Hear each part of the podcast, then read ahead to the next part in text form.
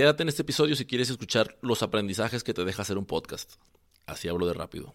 Aquí en ese espacio habrá un patrocinador más adelante, la afirmación del 2019. Bienvenidos.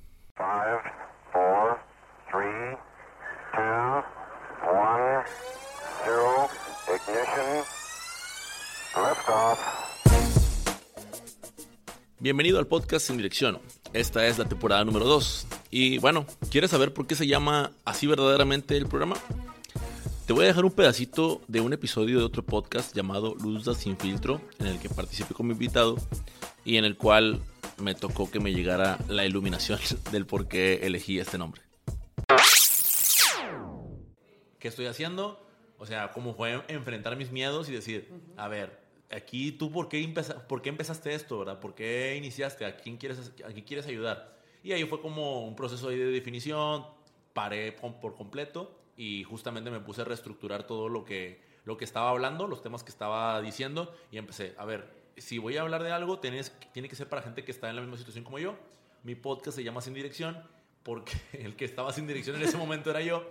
Y, y, entonces empecé a como a, a, darle, a darle otra a darle otra pues otra dirección porque lo que estaba haciendo era copiar el concepto de otro programa en lugar de hacerlo mío. Y la verdad eso no está tan chingón andar así de perdido. Mucho menos reconocerlo en medio de una entrevista. Sin embargo aquí estamos con salud más que nada.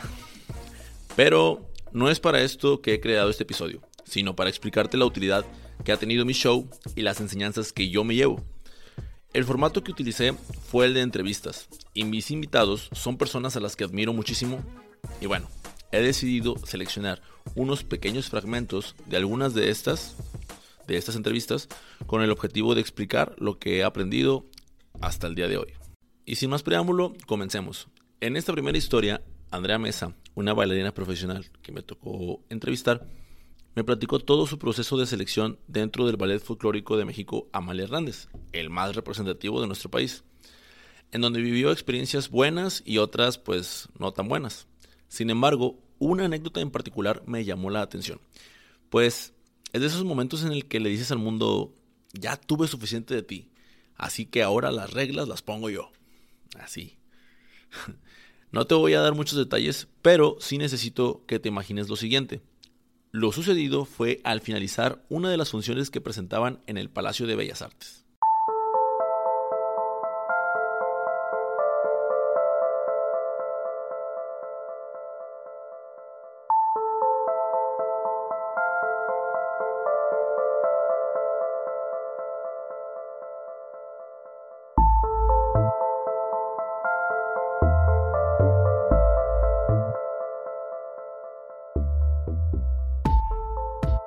Principio es lo que iba a contar, que Viviana dijo, ay, para que no la molesten, déjenle un camerino a ella sola. Y yo, se me echaron más encima, pero bueno, entonces yo le hablé a una compañera y yo, ay, este, cámbiate tú conmigo, no sé qué, bla, bla. Después entra esta otra persona, este, y súper bien. Estábamos bailando y todo. Lo que sí es que luego, como no había espacio, porque éramos tres en un camerino para dos, este, entonces ella como que tenía como sus cosas muy arrumbadas o desorganizadas o bla, bla, bla un día estando en, el foro, o sea, en, el, en Bellas Artes bailando, como que me pasa cerquita y veo que me dice algo y yo, ni en cuenta, me reí. Después veo que me empieza así como un montón de maldiciones y yo, ¿qué onda? ¿Qué está pasando, no? Entonces nos empezamos a hacer, de, o sea, ella se empezó a hacer de palabras, yo no entendía qué onda. Y ahí me voy atrás de ella, o sea, saliendo del show, como que, oye, ¿qué onda? ¿Qué pasó? Bla, bla, bla este, peleándonos y así. Yo estaba enferma, me acuerdo, o sea, teníamos tres funciones en Bellas Artes, yo estaba así hasta el queque. Y, y me dice que no, es que tú me robaste mis aretes, que no sé qué. Y yo, ¿qué? O sea, tú me perreaste, crees que porque soy nueva, no sé qué. Y yo, porque eso es muy así, cuando eres nuevo, te perrean escondiéndote tus cosas y toda esa onda, ¿no? La novatada. Entonces, eh, yo pues me quedo en shock de que, o sea, yo no te hice nada, yo no te escondí nada. Entonces nos empezamos así como a armar de palabras, ya en el camerino obviamente me molesto porque es como que, güey, yo no hice nada, o sea, agarra la onda. Y nos empezamos a pelear toda esta onda, bla, bla. Se mete alguien más, la otra, mi compañera, que aparte estaba embarazada. Y me acuerdo que se, que se me tira así como para, para golpearme, ¿no? Y yo así como, o sea, a ver, yo en ese momento pensé, a ver, Andrea, jamás en tu vida te has peleado. Esta chava sí. seguro vas a terminar en el suelo. Aparte está embarazada. Pero estaba ya tan harta, o sea, ya de, tantas cosas que me habían hecho el ballet que fue como de, si me da, si me da, le doy. O sea, me vale, o sea, me vale absolutamente todo, me vale que vaya a terminar yo tirada en el suelo. Si me da, le doy. Y me hago que me le fui encima yo también, entonces la que empezó el problema nos separa y me abraza. Me dice como de que no, no, no, tranquilízate, que no sé qué, y bla, bla, bla. Yo no sé de dónde agarré fuerza porque para empezar la chava era más alta que yo y la agarré así del cuello y la empujé así de que tú no me toques. O sea, tú no me toques. Y luego me salí así en perra loca hacia los camerinos de que se les acabó su Andreita buena onda, o sea, la chingada y bla, bla, bla. O sea, me salí así bien loca, te lo juro. En perra loca. Fue el mejor adjetivo que encontró para describir su comportamiento. Y no era para menos, pues para todo lo que me había contado ya a estas alturas, había aguantado bastante y bueno, continúa. La chava esta me dice que no, no, no, tranquilízate. Yo así cambiándome, así llorando y cambiándome. Dice, no, tranquilízate, este, no puedes salir a bailar así. Me veo que me volteé y le dije, como tú no bailas nada, yo sí, con permiso. Sin duda, esta parte me hizo reír bastante. Porque me imagino la escena y no sé si yo hubiera hecho lo mismo. Sin embargo, estoy seguro que me hubiera encantado. Yo creo que esa fue la primera vez que me puse así como en modo sangrona con los del ballet. Y sí, o sea, como que todos se quedaron de que qué onda con. Porque ah, de hecho era Andreita, o sea, era como que, ay, Andrea, Monterrey. Y bueno, la moraleja es: si es más alta que tú, agárrala por el cuello. Nada, no es verdad. No es tanto que me deje una moraleja, sino más bien es entender que todos tenemos ciertos límites para soportar algo que de cierta manera nos parece injusto. Pero basta con actuar para que podamos lograr que las circunstancias jueguen a nuestro favor. La historia completa la escuchan en el episodio del Palacio de Bellas Artes a la ventana del mundo. No sé si he dicho esto antes, pero ahí va. Una cosa es escuchar historias de las personas para posteriormente replicar su aprendizaje en alguna situación que tú estés pasando. Por el contrario, también tenemos esas historias en donde la única enseñanza que nos queda es el cómo no hacer las cosas.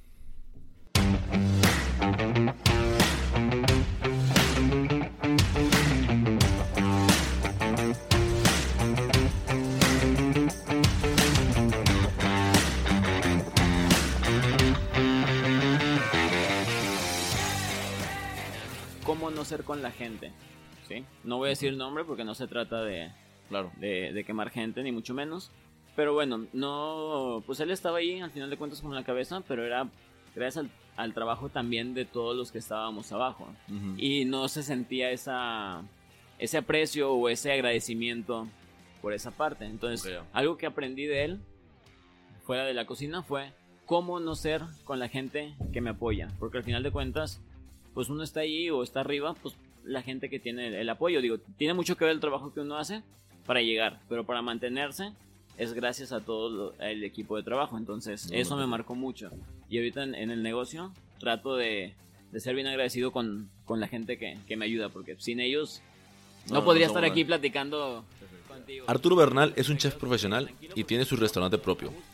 Y en la historia que está relatando, fue cuando estaba como cocinero en un hotel de Monterrey y la experiencia la adquirió con uno de sus ex jefes. Esta anécdota se remonta al año 2010, cuando Nuevo León fue sacudido por el huracán Alex, el cual con sus fuertes e intensas lluvias provocó que toda la ciudad colapsara. Muchos desde nuestras casas, por ejemplo yo, veíamos el noticiero con carros varados, calles destrozadas.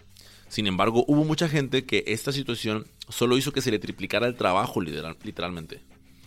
Así que lo que van a escuchar es cómo fue trabajar de forma increíble y en equipo y el poco apoyo que recibieron por parte del que en ese entonces estaba a cargo de ellos. Ese día que empezó lo del huracán Alex, eh, Chaparro y yo alcanzamos a llegar y un cocinero, él también es, eh, todavía sigo en contacto con él y todo, se llama Héctor, nos quedamos a, a trabajar.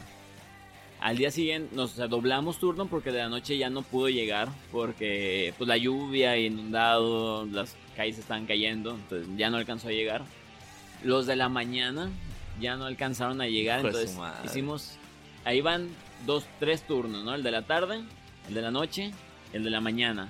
Súmale a eso que no, no, no llegaban los proveedores, no había mercancía para trabajar, entonces nos estaban trayendo las cosas de, del HB de, de al lado, así comprando al, momento. Y ese día se nos llenó el, el restaurante y el hotel, porque muchas de las personas que viven hacia arriba, pues no podían subir porque estaba pues estaba cayendo todo el agua. Se terminaron quedando en el hotel. Se terminaron quedando en el hotel, exactamente. Y fue, no se me olvida, una friega así. O sea, ¿cuántos turnos hiciste de turno? Fue el de mi turno de la tarde, el de la noche, el de la mañana y el de la tarde. Cuatro turnos seguidos. O sea, hiciste más de 24 horas. Sí, sí, sí. Nos turnamos entre los tres. Vete a dormir dos horas, bañate y regresas. Y así nos estuvimos turnando. Ahí mismo en el hotel, ¿o qué? Así es. ¿no? Ajá. Ah, pues una habitación porque. Sí, nomás para bañarte, descansar un poco y pues seguirle, ¿no?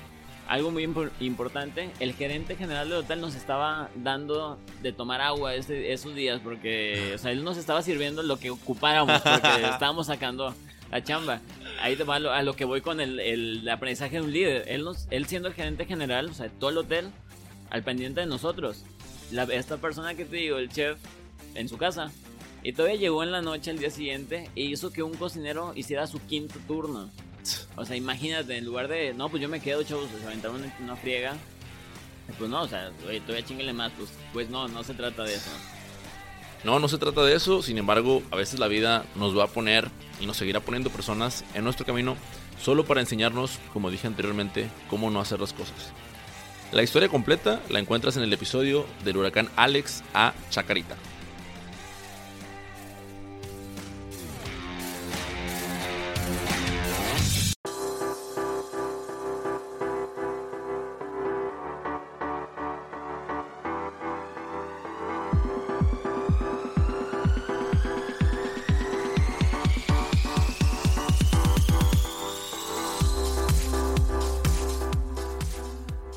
Este episodio que están escuchando sale el 18 de diciembre, que son, pues, fechas de dar y recibir, ¿no?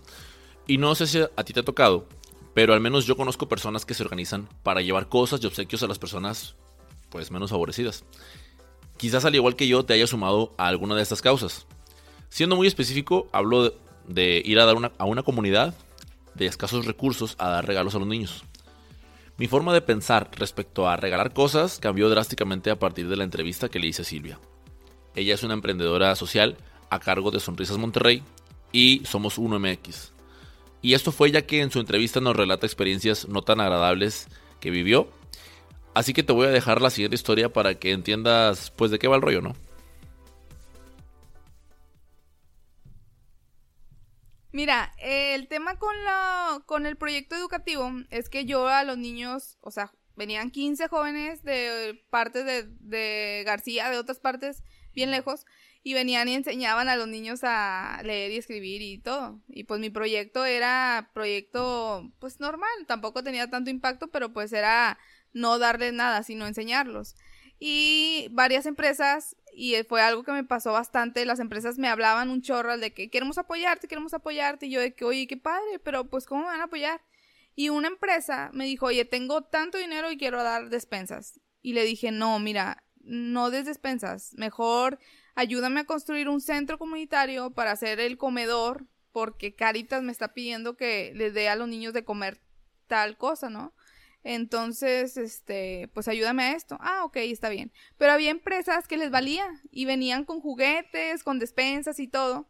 Y llegó un momento en el que incluso los mismos voluntarios les daban a los niños dinero y una, una vez uh, un niño cumplió años y un voluntario trajo un pastel y eh, eh, ya le estábamos partiendo. Nadie de los niños quería entrar a las clases, nadie. Y yo decía, oigan, vengan, o sea, ya llegaron los maestros. No, no queremos, queremos nada más que nos, que nos den algo, no nos van a dar nada. Y yo como de que, oye, ya te dimos de comer, ¿verdad? O sea, después de comer siguen las clases. No, pero no nos van a dar juguetes, no nos van a dar dulces. Y yo así como que, no. Y ya el voluntario trajo el pastel, lo puso en la mesa y todos los niños vinieron. Y yo les dije, a ver, no les voy a dar el pastel porque no vinieron a la clase. Y los niños me empezaron a pedrear.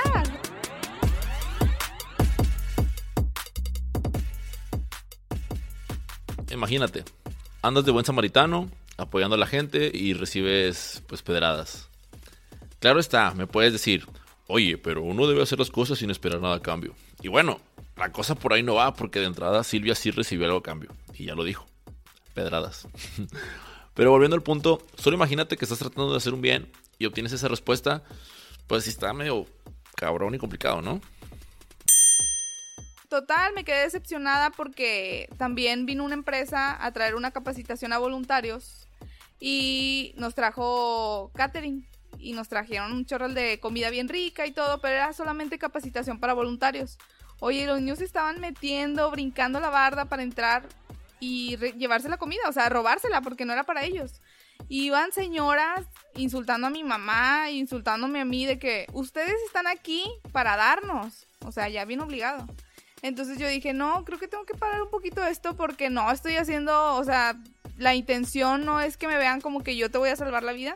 Y ya venía mucha gente a pedirme ayuda de que, oye, necesito esto. O sea, ya bien seguros de que yo se los iba a dar. Y yo dije, oye, a ver, yo esto lo hago por ayudarlos y créanme que ir a una empresa es a mí me genera un costo de que gasolina, eso y lo otro y convencerlos de que me ayuden para yo ayudarlos a ustedes, pero no para darles todo, ¿verdad? Aparte tienen manos, tienen pies.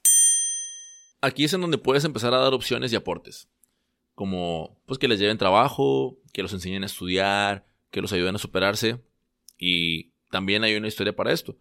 Ya que una persona de recursos humanos de la empresa Qualtia, en donde trabaja Karina Beltrán, otra de nuestras invitadas aquí al programa, pues sugirió que podían llevar camiones por la gente hasta la comunidad y llevarlos a trabajar, es decir, contratarlos y llevarlos a trabajar a la empresa. Qué genial, ¿no?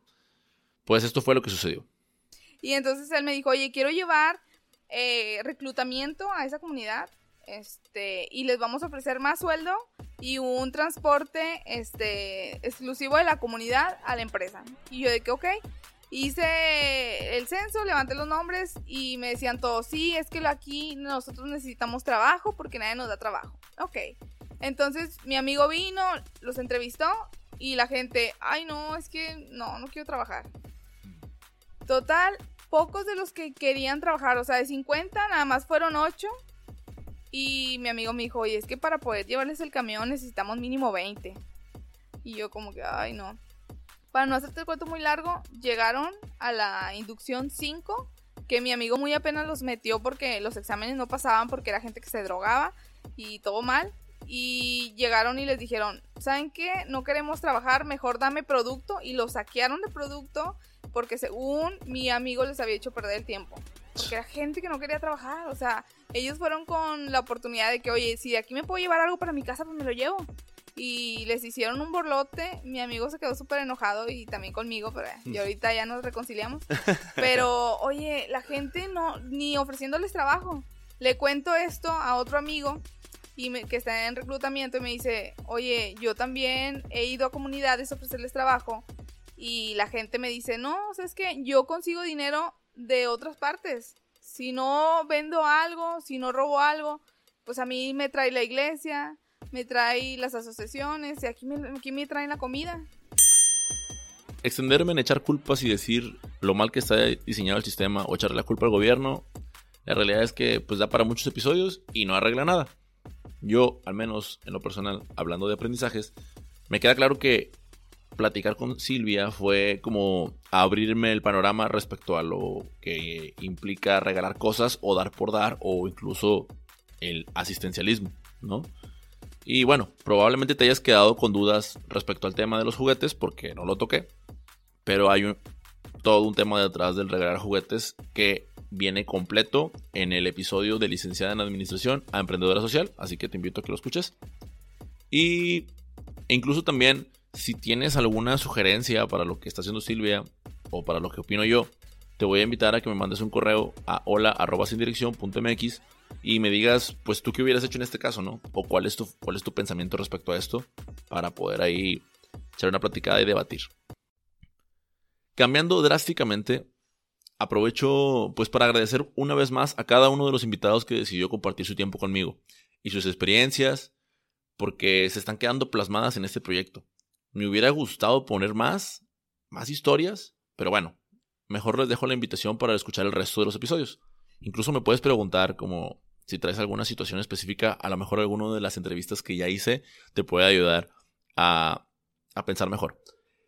El podcast me dio la oportunidad o me ha dado la oportunidad de conocer personas nuevas y también de platicar con viejos amigos, entre ellos Julio Monsiváis, alias El Cacho, quien hoy en día es un empresario exitoso, o al menos así lo considero yo, aunque él diga que no lo es. Y él se mueve en el área del sector de transporte, bueno, en el sector del transporte mejor dicho, pero para llegar hasta donde está, nos contó desde sus inicios, cuando le tocó lavar camiones, desde allá arrancó. Entonces este hombre me regaló una entrevista muy divertida y en partes también muy conmovedora. Y para muestra, te voy a dejar un pedacito de las respuestas que me dio en la sección final de mi programa, empezando con esto. ¿Qué cosa divertida has hecho en las últimas semanas? No, pues un montón. Ay, sí, este. No, o sea, cosas divertidas, divertidas, pues fíjate. Eh, voy a sonar muy, muy anticuado y de que nada, eso es mentira, pero fíjate, estar en mi casa con mi hija y con mi esposa jugando, porque jugando literal, jugando como niños chiquitos, es, sientes una felicidad o un alivio, o sea, chingón. Que no creo que ni, ni, ni aunque estés con tus amigos en el, donde estés, en el antro o aquí o allá, no. Y bueno, en la parte divertida, a todos los que asistían al programa, yo les preguntaba, ¿en qué invertirías tu dinero? ¿Un asistente personal, un chofer o un cocinero? y esto ocurrió después de que Cacho me respondió que ninguno. Solo que en la anterior me dijeran, no, ninguna, no me afecta ninguna. Y ahorita tú me dijiste, te voy a contestar una como quieras.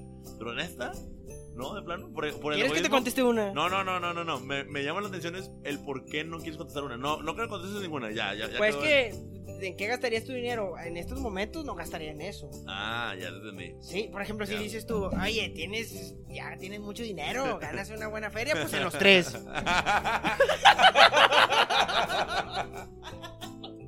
de plano. ya ven, no iba a contestar. no, iba, a contestar y ya contesté las tres.